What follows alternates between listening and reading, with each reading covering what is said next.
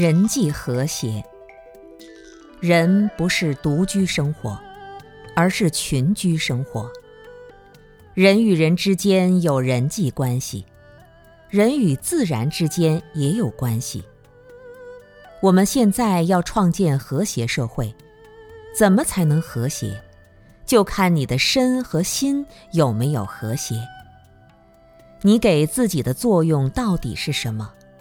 如果你每天只想到自己，让一些负面的情绪升起来，那你的身和心肯定就不安宁了，就会动摇起来。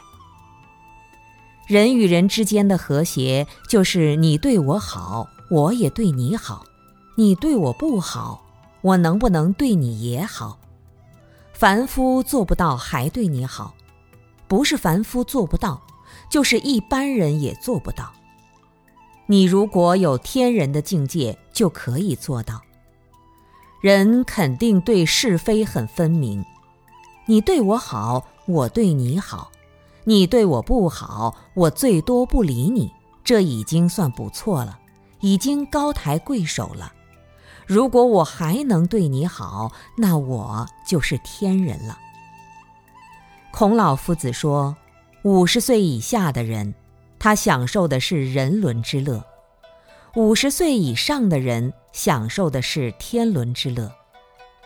孔老夫子对人伦之乐讲得很清楚：以德报德，以直报怨。你对我好，我对你好；你对我不好，你怎么不好对我的，我也怎么对你不好。